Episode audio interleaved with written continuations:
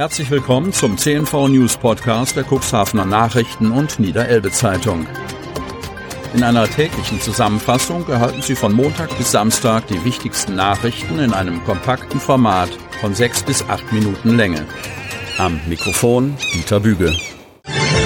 Donnerstag, 3. November 2022. Arbeitslosigkeit im Kreis Cuxhaven geht weiter zurück. Die Zahl der Arbeitslosen ist im Oktober erneut weiter gesunken. Im Bezirk der Agentur für Arbeit Stade waren 14.732 Personen arbeitslos gemeldet. Die Arbeitslosenquote liegt bei 4,7 Prozent. Sinkende Arbeitslosenzahlen bei parallel steigender Arbeitskräftenachfrage ist die typische Entwicklung im Herbst und setzt sich auch in diesem Jahr fort, erläutert Dagmar Fröhlich, Vorsitzende der Geschäftsführung der Agentur für Arbeit Stade. Der regionale Arbeitsmarkt ist insgesamt in einer robusten Verfassung. Das zeigt sich zum einen an der kontinuierlichen Zunahme der sozialversicherungspflichtig Beschäftigten, zum anderen an der Zahl der Arbeitslosen, die trotz Zuwanderung aus der Ukraine weiter unter den Vorjahreswerten liegt. Nach wie vor sind die Unternehmen in der Region auf der Suche nach Fachkräften. Bei der Meldung freier Stellen ist aber auch eine Zurückhaltung spürbar. Ob sich dieser Trend in den nächsten Wochen fortsetzen wird, bleibt abzuwarten und hängt davon ab, welche Auswirkungen die Energiekrise sowie Störungen in den Lieferketten haben werden, ergänzt die Agenturleiterin. Aktuell werden 2902 Menschen aus der Ukraine in der Agentur für Arbeit Stade im Rechtskreis SGB II und SGB III betreut. Das sind 222 mehr als im letzten Monat und 2847 mehr als vor einem Jahr. Fast alle werden im Rechtskreis SGB II betreut. 2121 Personen aus der Ukraine stehen dem Arbeitsmarkt zurzeit grundsätzlich zur Verfügung, sind also arbeitssuchend Arbeitslos sind darunter 1240. Im Landkreis Cuxhaven waren im Oktober 5313 Arbeitslose gemeldet. Das entspricht 5,1 Prozent. Im Kreis Stade betrug die Arbeitslosigkeit 5,4 Prozent und im Kreis Rothenburg-Wimme 3,4 Prozent.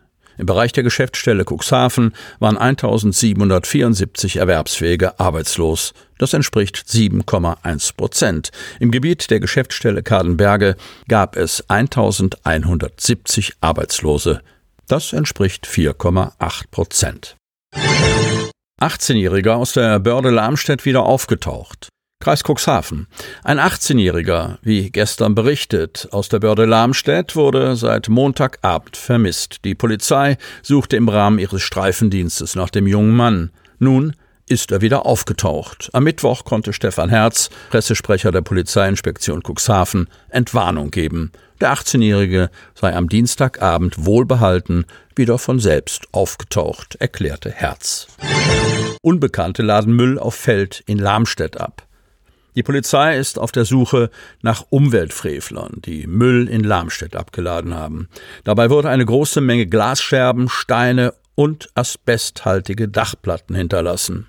Ein Landwirt steht vor einem Problem. Die Polizei geht aktuell einer Umweltsünde nach. Unbekannte entsorgten in der Nacht von Donnerstag auf Freitag auf der Wiese eines Landwirts in Lamstedt eine große Menge Müll. Die Tat ereignete sich in der Nähe der Kreisstraße 21. Nach Angaben der Polizei handelt es sich bei dem Müll um Glasscherben, Steine und Dachplatten, vermutlich asbesthaltig. Die Ermittler vermuten, dass der Unrat mit einem Lastwagen mit Zwillingsbereifung auf der Hinterachse auf das Feld gefahren wurde. Dort wurde der Müll neben einem Misthaufen abgekippt. Die Polizei schätzt den Haufen auf etwa sieben Kubikmeter Müll. Da es sich hauptsächlich um Glasscherben handelt, könnte der Müll aus dem Abbruch einer ehemaligen Kartoffelscheune oder eines Gewächshauses stammen, erklärt ein Polizeisprecher. Teile der vermutlich asbesthaltigen Zementfaserplatten sind an der Unterseite mit einer gelben Dämmschicht versehen. Der Landwirt stehe nun vor dem Problem der Entsorgung, da die Aufnahme sämtlicher Scherben auf der Wiese nur schwer möglich sein werde. Personen, die Hinweise zu tatrelevanten Personen oder Fahrzeugen geben möchten, melden sich bitte bei der Polizei. Energiewende vor Ort gestalten. Otterndorf. Eine klimafreundliche Zukunft, in der Energien effizient genutzt werden. Wie das gelingen kann, ist derzeit Grundlage vieler Debatten. Auch Kommunen und Bürger stellen sich die Frage, wie sie die Energiewende lokal vorantreiben können. Energiegenossenschaften spielen dabei eine immer größere Rolle. Wir wollen die Energiewende vor Ort erlebbar machen, sagt Ulf Laschow, Geschäftsführer der EE Plan GmbH Cuxhaven und Mitglied in der Energiegenossenschaft Otterndorf, kurz EGO. Gemeinsam mit der Otterndorfer Familie Eulenstein schiebt er ein Photovoltaikprojekt der EGO an, an dem sich alle Otterndorfer Bürgerinnen und Bürger beteiligen können. Geplant ist ein Solarpark auf einer 3,46 Hektar großen Fläche zwischen dem Tivoliweg und dem Gewerbegebiet, die den Eulensteins gehört und seit zehn Jahren ökologisch bewirtschaftet wird. Die Photovoltaikmodule werden auf Modultischen in einer Höhe von mindestens 80 Zentimetern montiert, sodass auf der Fläche weiterhin Schafe weiden können.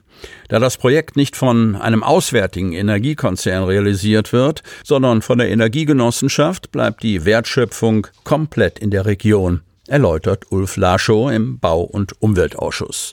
Die Landwirtschaftskammer Niedersachsen hat das Projekt geprüft und sieht aus, ich zitiere, landwirtschaftlicher Sicht keine Bedenken. Zitat Ende.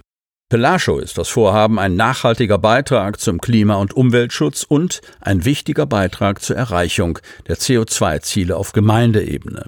Der Architekt rechnet mit einer Planungsdauer von zwei Jahren. Ein weiteres Projekt, das in der Politik und Einwohnerschaft auf großes Interesse stößt, ist die geplante Erweiterung der Otterndorfer Teamtankstelle um einen E-Schnellladepark und eine Wasserstofftankstelle. Wir wollen uns zukunftsorientiert aufstellen, erläutert Inhaberin Dörte Johansen im Ausschuss. Die Erweiterung soll auf der ehemaligen Ladestraße der Deutschen Bahn entstehen. Für den E-Schnellladepark sollen zwei sogenannte Hypercharger-Ladestationen mit jeweils 300 Kilowatt und insgesamt vier Ladepunkten errichtet werden. Die Ladedauer liegt bei diesen Stationen bei 12 bis 16 Minuten und sorge für eine Reichweite von bis zu 300 Kilometern, je nach Fahrzeug, so Johansen. Die Hypercharger seien bereits bestellt und sollen Ende 2022, Anfang 2023 aufgestellt werden. Die Inbetriebnahme des E-Schnellladeparks ist für April oder Mai 2023 geplant, sagt Dörte Johansen. Sie hörten den Podcast der CNV Medien. Redaktionsleitung Ulrich Rode und Christoph Käfer. Produktion Win Marketing, Agentur für Text- und Audioproduktion.